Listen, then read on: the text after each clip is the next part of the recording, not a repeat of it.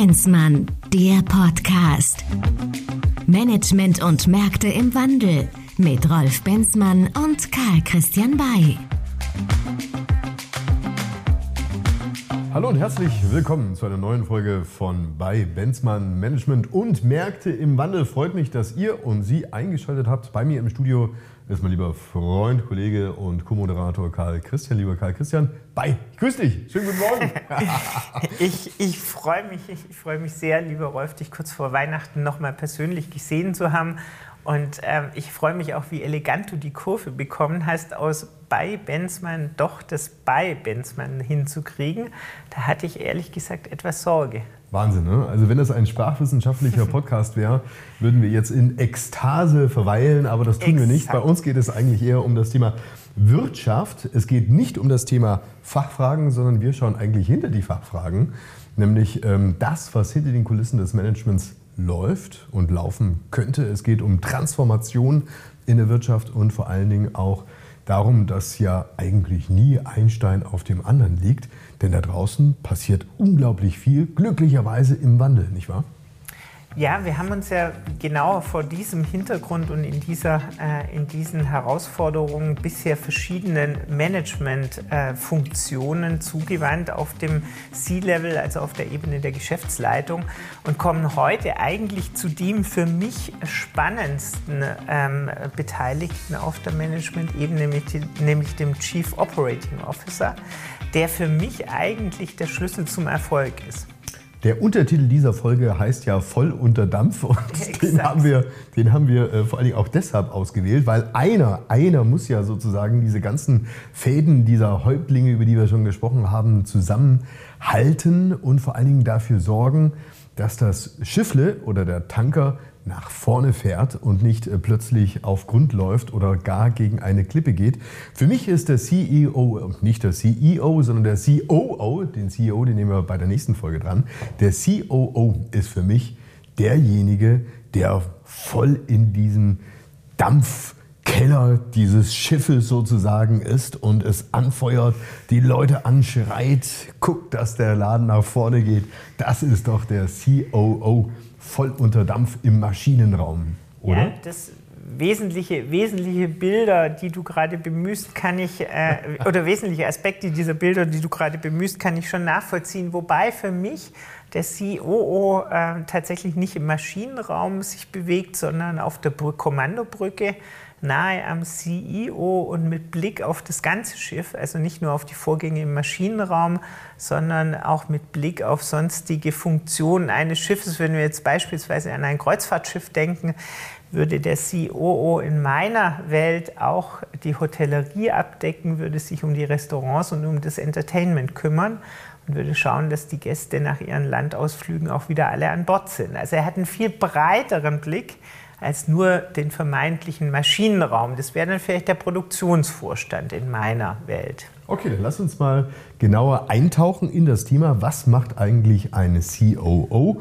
Braucht es überhaupt einen COO? Wie ist es eigentlich um das Verhältnis des COOs zu seiner Mannschaft, den anderen Häuptlingen und vor allen Dingen gegenüber dem CEO? Das sind alles Fragen, die wir heute behandeln möchten und äh, legen erstmal eine Grundlage dahingehend, dass interessanterweise in Deutschland die Position des, des COOs gar nicht so verbreitet ist. Aus welchen Gründen eigentlich gar nicht? Ja, ich glaube, das liegt schon daran, und wir haben das in den vorangegangenen Podcasts bei anderen C-Level-Funktionen auch schon kurz ähm, gestriffen. Das liegt, glaube ich, daran, dass wir in Deutschland immer noch häufig einen sehr schlanken Vorstand äh, vorfinden, der so die klassischen Funktionen, Personal, dank äh, der Einführung von Compliance jetzt auch Recht, ähm, dann vor allen Dingen Finanzen beinhaltet und vielleicht noch, wenn es gut läuft, ein Produktionsvorstand oder sowas ähnliches wie ein Vertriebsvorstand. Aber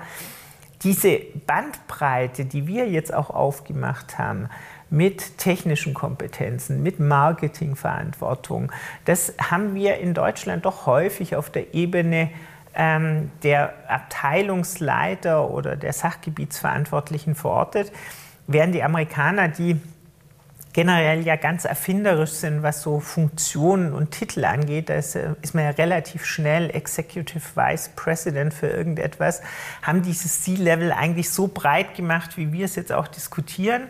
Und moderne Vorstandsstrukturen haben in der Zwischenzeit tatsächlich auch deutlich mehr Vorstandsfunktionen auf dieser Ebene abgebildet. Und die ganz modernen die denken darüber nach, einen COO zu etablieren, also einen Vorstand, der konkret für die Wertschöpfung, und zwar die gesamte Wertschöpfung des Unternehmens zuständig ist. Könnten natürlich kritische Stimmen behaupten, naja, das ist halt per se ja der Job des CEOs oder des Geschäftsführers oder des Vorstandsvorsitzenden. Warum braucht denn der plötzlich neben sich eine Person, der sich sozusagen um all das Innere, die Wertschöpfung kümmert. Ja, ich glaube, der CEO hat äh, in seiner Aufgabe sehr viele strategische, repräsentative, nach außen gerichtete Aufgaben. Er ist ja auch der zentrale Ansprechpartner nicht nur für die Öffentlichkeit, sondern er ist das zentrale Gesicht des Unternehmens gegenüber allen Stakeholdern. Er verantwortet die Geschehnisse im Unternehmen gegenüber dem Aufsichtsrat und sonstigen Aufsichtsbehörden.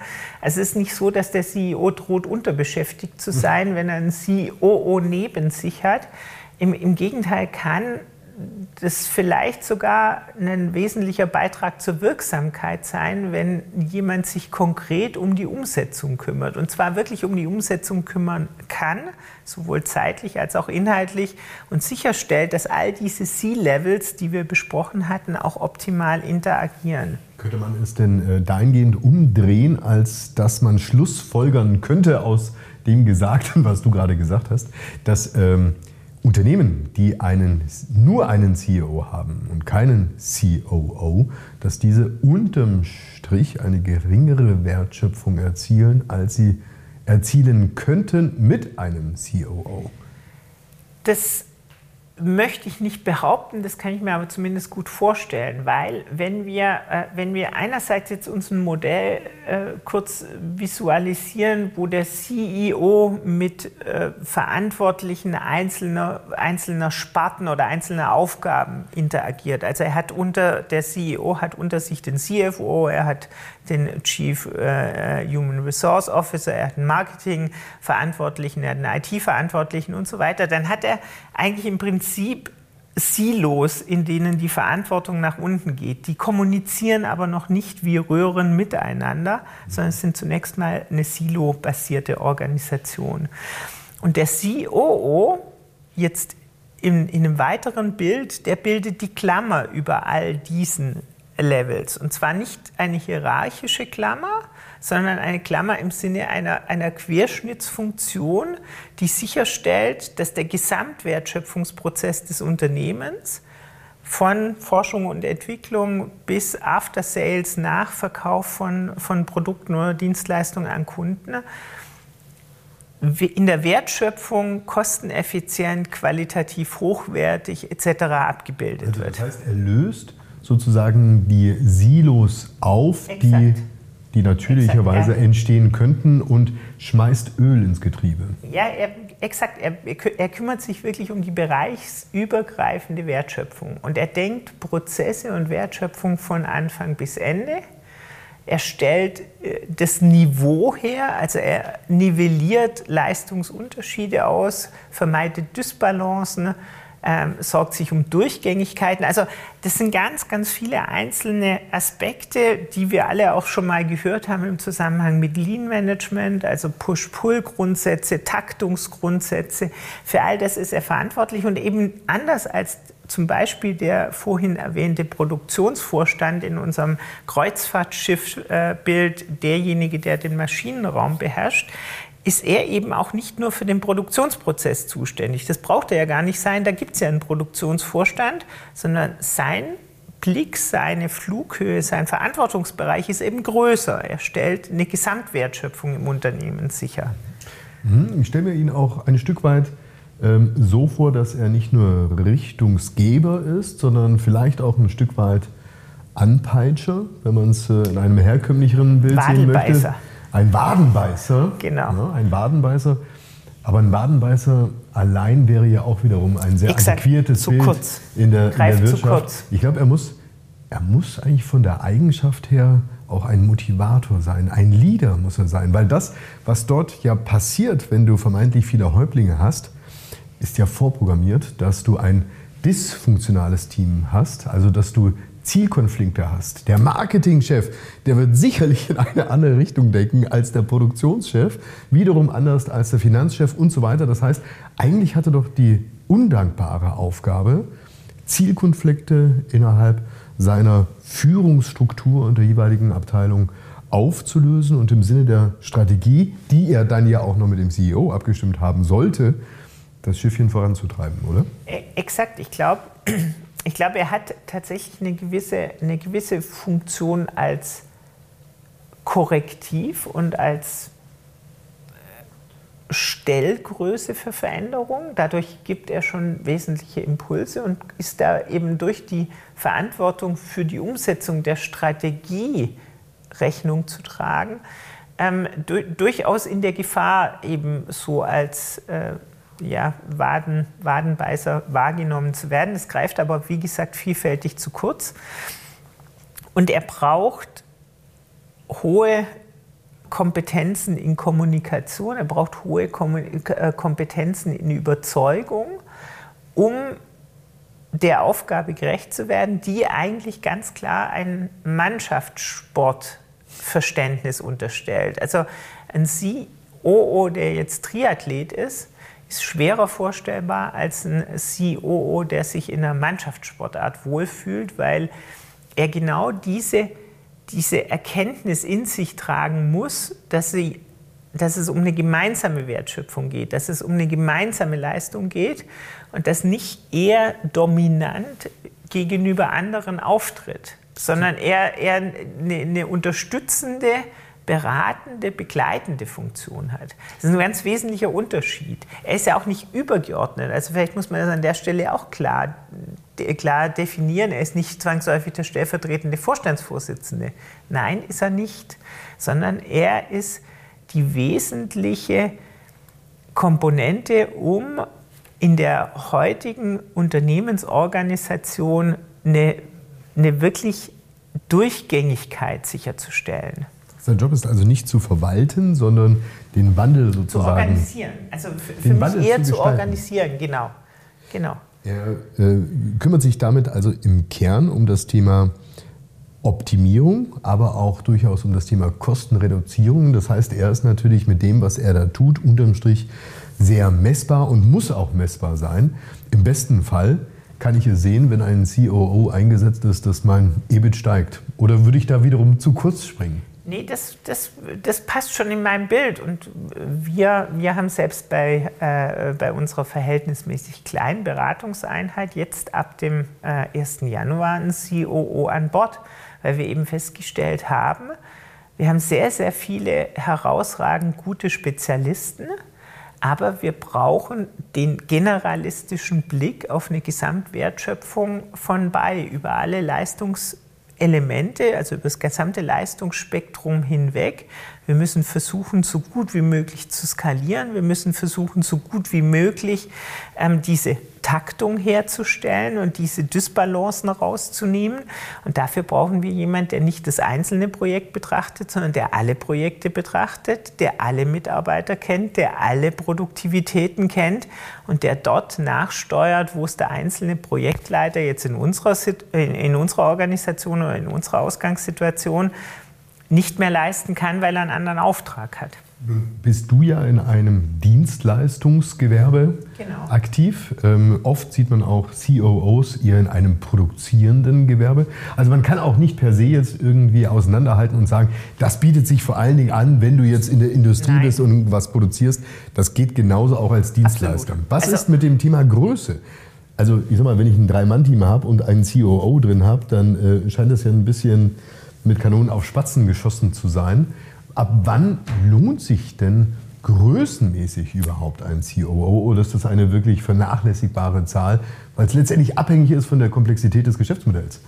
Genau, also äh, das ist, das ist aus meiner Sicht vollkommen richtig. Ein COO kann schon Sinn machen bei ganz wenig Mitarbeitern, wenn ich ganz, ganz viele Partnerschaften habe. Also sehr äh, kollaborativ mit Dritten zusammenarbeite und einen Teil meiner Wertschöpfung ausgelagert habe.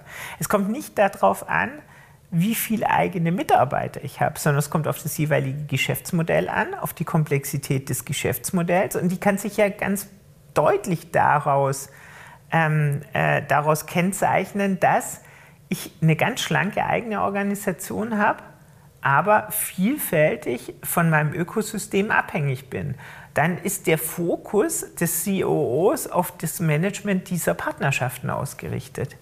Während in dem anderen Bild, das du vor Augen hast, also einem produktionsstarken, klassischen, tradierten Unternehmen der Deutschland AG, dort ist vielleicht der CEO doch ein bisschen mehr auf die Überwindung dieses Silo-Denkens und auf die Überwindung der, ähm, der ja, zu geringen Wertschöpfung bei Übergaben von Aufgaben, von Verantwortungen ausgerichtet.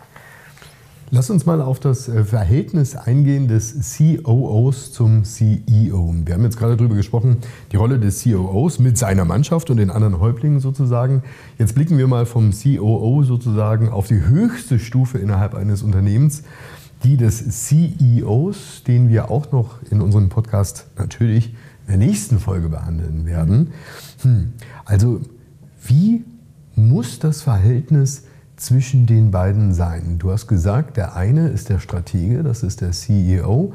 Er ist sozusagen der Außenminister. Er ist derjenige, der das Unternehmen gegenüber den Stakeholdern oder Markt repräsentiert. Der andere ist, wenn ich jetzt mal diesen politischen Terminus aufnehmen möchte. Der andere ist vielleicht äh, in dem Sinne der Innenminister. Wie müssen die miteinander kommunizieren? Wie können die sich bestmöglich ergänzen? Weil da darf ja wirklich kein Blatt zwischen den beiden sein. Exakt, also die müssen sich wirklich ergänzen. Also wenn, der, wenn, wenn ein COO sich anders begreift, als wir das jetzt gerade dargestellt haben und wenn er selber sich für den Besten hält, um nach außen zu agieren, die Strategie, die Strategie festzulegen, okay.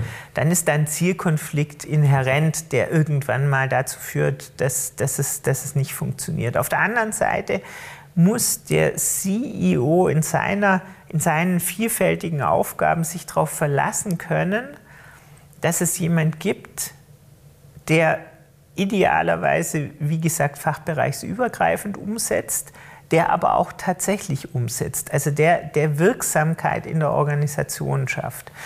Und von daher ist das ein durchaus spannendes Verhältnis zwischen den beiden, das aber eine ideale Unterstützung sein kann und sein muss für den CEO, wenn es gut funktioniert und setzt aber gleichzeitig für den COO voraus, dass er keine eigenen Karriereambitionen in die Richtung hat.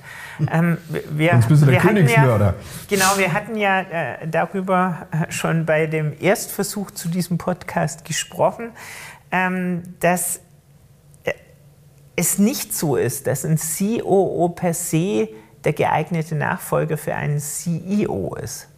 Und dass ein COO zwangsläufig Karriere macht in anderen Organisationen als CEO, das würde ich, das, da hätte ich eher Zweifel, weil das äh, tatsächlich eine andere Aufgabenstellung ist, das ist eine andere Ausrichtung, das ist tatsächlich auch, glaube ich, ein anderes Setup an Kompetenzen und an Skills, um der einen Aufgabe gerecht zu werden oder der anderen. Und das ist keine Wertung an der Stelle. Wobei es ja natürlich schon auch sehr äh, berühmte Personalien gibt von Absolut. COOs, die auf CEO-Level äh, gesprungen sind. Also wenn wir da jetzt beispielsweise mal Tim Cook nehmen von Apple ja. oder Steve Ballmer von Microsoft. Also da gibt es ja schon durchaus äh, interessante Repräsentanten, die es dann doch hinbekommen haben, von der einen in die andere Rolle zu springen. Wie haben die das geschafft? Jeweils aber im eigenen Unternehmen. Das macht für mich den großen Unterschied. Also wäre Tim Cook äh, beispielsweise ähm, dann CEO von Facebook oder jetzt Meta geworden, da hätte ich eher Zweifel. Ähm, Im eigenen Unternehmen kann das natürlich, kann das natürlich schon nochmal ein Karrieresprung sein, wenn dann entsprechende, entsprechende ähm, äh, Positionen frei werden. Aber ist das eine glaubwürdige Story? Also wenn ich jetzt von äh, der COO-Level komme, dort sehr stark und tief Einblicke auch im Detail habe, operativ voll und ganz im Tagesgeschäft äh, eingebettet bin und damit natürlich schon auch meine gesamte Organisation sozialisiere auf mich als Person und ich dann diesen Sprung auf die CEO-Ebene wage, die dann natürlich aus dem Tagesgeschäft ähm, viel, viel weiter entfernt ist, besteht da nicht die Gefahr, dass trotzdem die Leute mich noch anrufen und möglicherweise dem anderen Nachfolger von meiner COO-Position, ähm, naja, den versuchen zu umgehen, weil sie ja einen Draht direkt zu mir haben. Doch, das ist sicher eine valide Gefahr.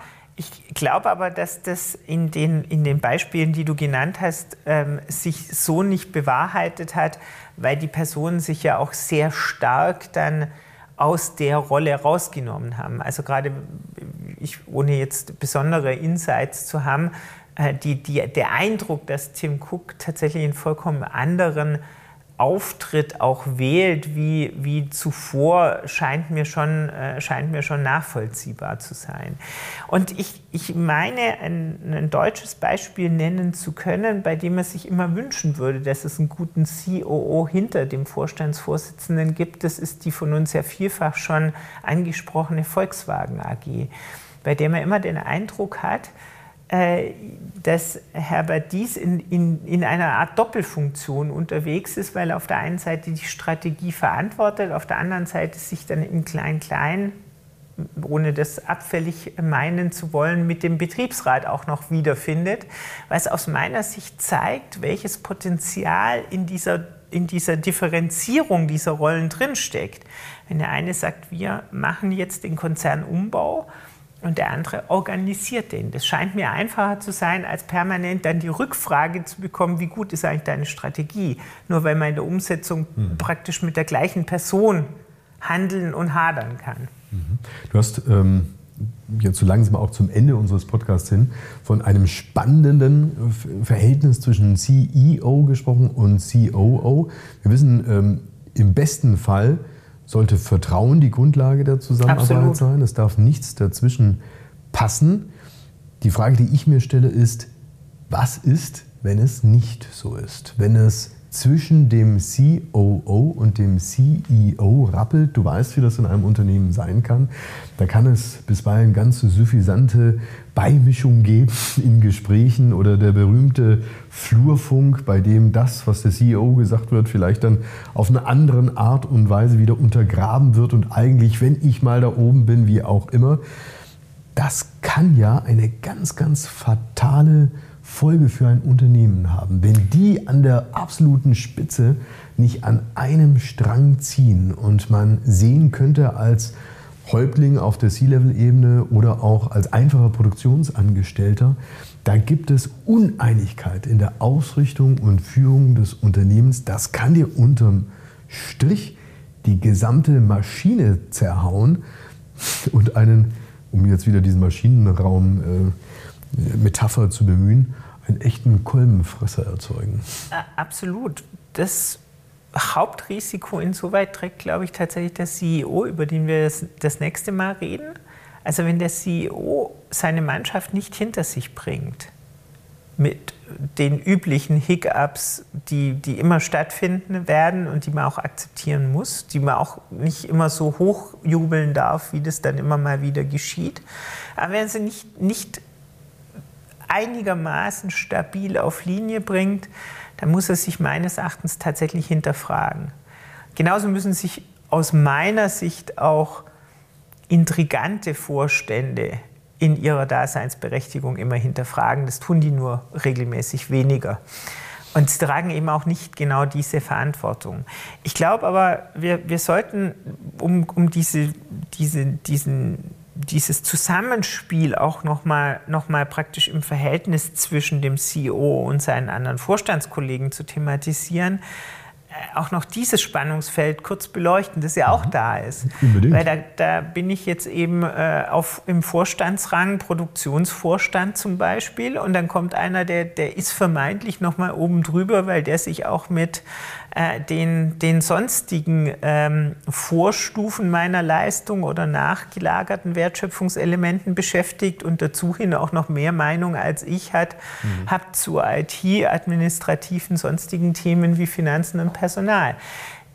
Das kann auch nur dann gut funktionieren, wenn der COO sich wiederum auf die Kompetenz des Produktionsvorstandes verlassen kann. Mhm. Heißt, wenn er nicht meint, dass er den Produktionsprozess besser machen könnte, sondern, er, sondern wenn er seine Aufgabe tatsächlich an den Schnittpunkten, also praktisch vorne zu Beginn der Wertschöpfungskette in der Produktion, äh, hin zum, äh, zur, zur Forschung und Entwicklung, hin zum Einkauf organisiert, genauso wie am Ende zum Marketing und Vertrieb. Also der, wenn der CEO den Fehler macht, zu sagen, ich steige jetzt mal voll in den Produktionsprozess, also den, den eigentlichen Produktionsprozess ein und grabe mich sozusagen eine Stufe in der Wertschöpfung tiefer, indem ich einen Prozessbestandteil mir genauer angucke, dann entmachtet er den, den Produktionsvorstand, der ist dann eigentlich nur noch eine leere Hülse. Und das ist eine Riesengefahr, sondern er, mhm. muss, er muss den auch mit in den Diskurs nehmen, er muss, sich, er muss, er, er muss den aufbauen, er mhm. muss den stärken und er muss den entwickeln. Also er darf den nicht dominieren. Also das ist ein ganz, ganz herausforderndes Zusammenwirken und ich bin tatsächlich auch sehr gespannt, ob wir das bei Bay gut hinkriegen, äh, wenn äh, jemand einem sehr erfahrenen, einem sehr guten, äh, fachlich exzellenten Projektleiter plötzlich erzählt, was er hm. alles noch hätte anders machen können. Das wird Reibung erzeugen, aber Reibung ist Energie und mit dieser Energie entstehen ja auch positive Dinge neu. Im Idealfall. Ja, ja klar. Es ist eine Person, die also sag ich mal, ähm, in der Lage sein muss, sich äh, objektiv auf der Sachebene, auf eine Metaebene sozusagen zu begeben, das Big Picture im Bild zu haben. Aber dennoch darf er jetzt nicht über den Dingen schweben, die Erdung verlieren. Genau. Und äh, vor allen Dingen darf er nicht seine Empathie verlieren. Genau. Auch Exakt. gegenüber den anderen Führungskräften. Genau. Genau. Lieber er muss also immer das gemeinsame Ziel beschwören, wobei er das gemeinsame Ziel nicht selbst entwerfen muss das wiederum reden wir das nächste Mal, äh, darüber reden wir das nächste Mal, wenn wir über den CEO reden. Mhm.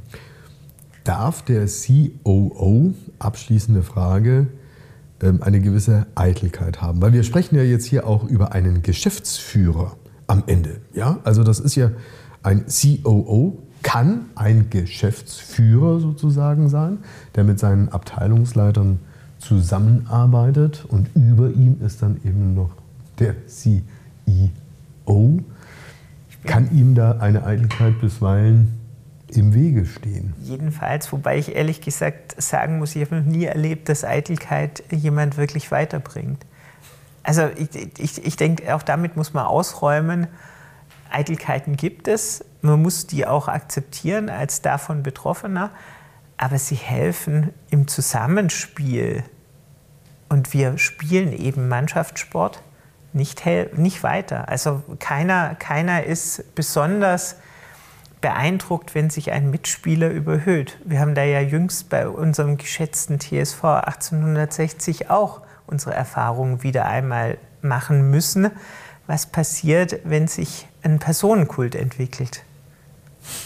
Abschließende Frage. Jetzt wirklich abschließende Frage, Christian. Wir haben ja dieses Beziehungsdreieck nach allen, nach, nach, nach, nee, nach allen Richtungen äh, bewertet.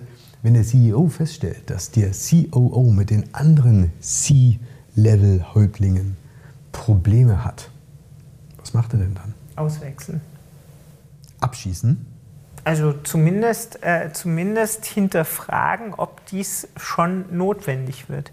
Also wie gesagt, eine gewisse Reibung, also ein Diskurs in der Sache ist notwendig. Ohne den gibt es auch keine Entwicklung.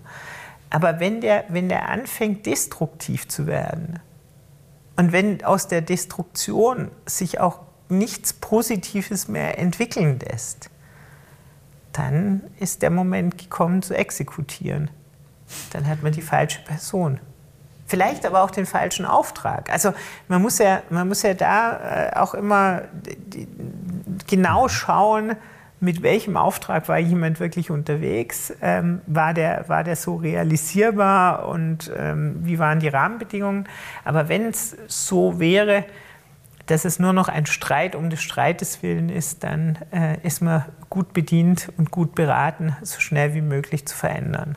Lieber, lieber ein Ende mit Schrecken als ein Schrecken ohne Ende. Was für ein, was für ein Fazit zur letzten Folge unseres Podcasts in diesem Jahr, mein Lieber. Also zum Jahreswechsel werden wir natürlich wieder neu starten und werden gleich einen fulminanten Aufschlag mit dem CEO machen. Aber gib uns doch und unseren Zuhörern mal einen Ausblick. Was werden wir denn sonst noch alles auf unserer Agenda im nächsten Jahr haben?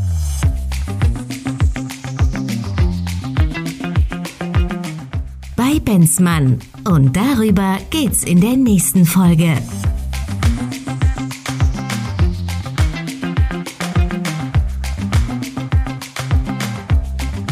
Also nicht, nicht zuletzt aufgrund der, der weiter vor sich hinschwelenden Wirecard-Affäre werden wir uns sicher im, auch im nächsten Jahr nochmal und idealerweise gleich nach dem CEO mit dessen Aufsichtsorgan, dem Aufsichtsrat, beschäftigen.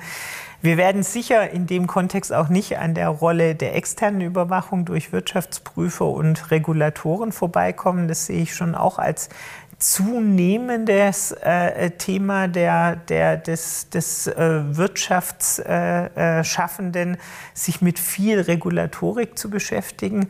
Und ich bin mir ganz sicher, dass wir auch äh, Veränderungen im Bereich der, Nachhaltiger, der Nachhaltigkeit und der äh, digitalen ähm, Transformation immer wieder von neuem beleuchten können und sollten. Und wir werden sicher auch, das ist jedenfalls meine, äh, meine Perspektive, uns nicht ewig auf diesen Covid-19 begünstigten ähm, äh, Ausbleiben der Insolvenzen und der Restrukturierung ausruhen können, sondern auch dort wird es zu massiven Einbrüchen kommen. Davon bin ich fest überzeugt. Und das korrespondiert ja alles auch so ein bisschen mit, mit Branchenveränderungen dann, mit Wettbewerbsthemen, über die wir hier sprechen sollten. Genau, denn dieser Podcast, der möchte vor allen Dingen auch einen Beitrag dazu leisten, welche Spieler man wo in Einsetzt. welchem Spielfeld genau. aufstellt. Genau. Und äh, hier möchten wir Perspektiven, wir möchten Ideen vermitteln und hoffen, dass wir das auch mit der heutigen Folge getan haben. In dem Sinne möchte ich mich an der Stelle erstmal herzlich bedanken für das Vertrauen. Freue mich auf ein Wiederhören im nächsten Jahr. Und äh, dir, lieber Karl Christian, wünsche ich geruhsame Feiertage im Kreise Danke deiner Liebsten sehr. und natürlich auch einen wunderbaren Start in 2022. Vielen Dank. Das wünsche ich nicht nur dir, äh, Rolf, sondern auch Ihnen. Bleiben Sie uns gewogen und entspannen Sie bei hoffentlich besinnlichen, ruhigen, frohen und gesunden Festtagen. Danke, bis dann. Das war bei Benzmann, der Podcast. Management und Märkte im Wandel mit Rolf Benzmann und Karl Christian Bay. Bis zum nächsten Mal.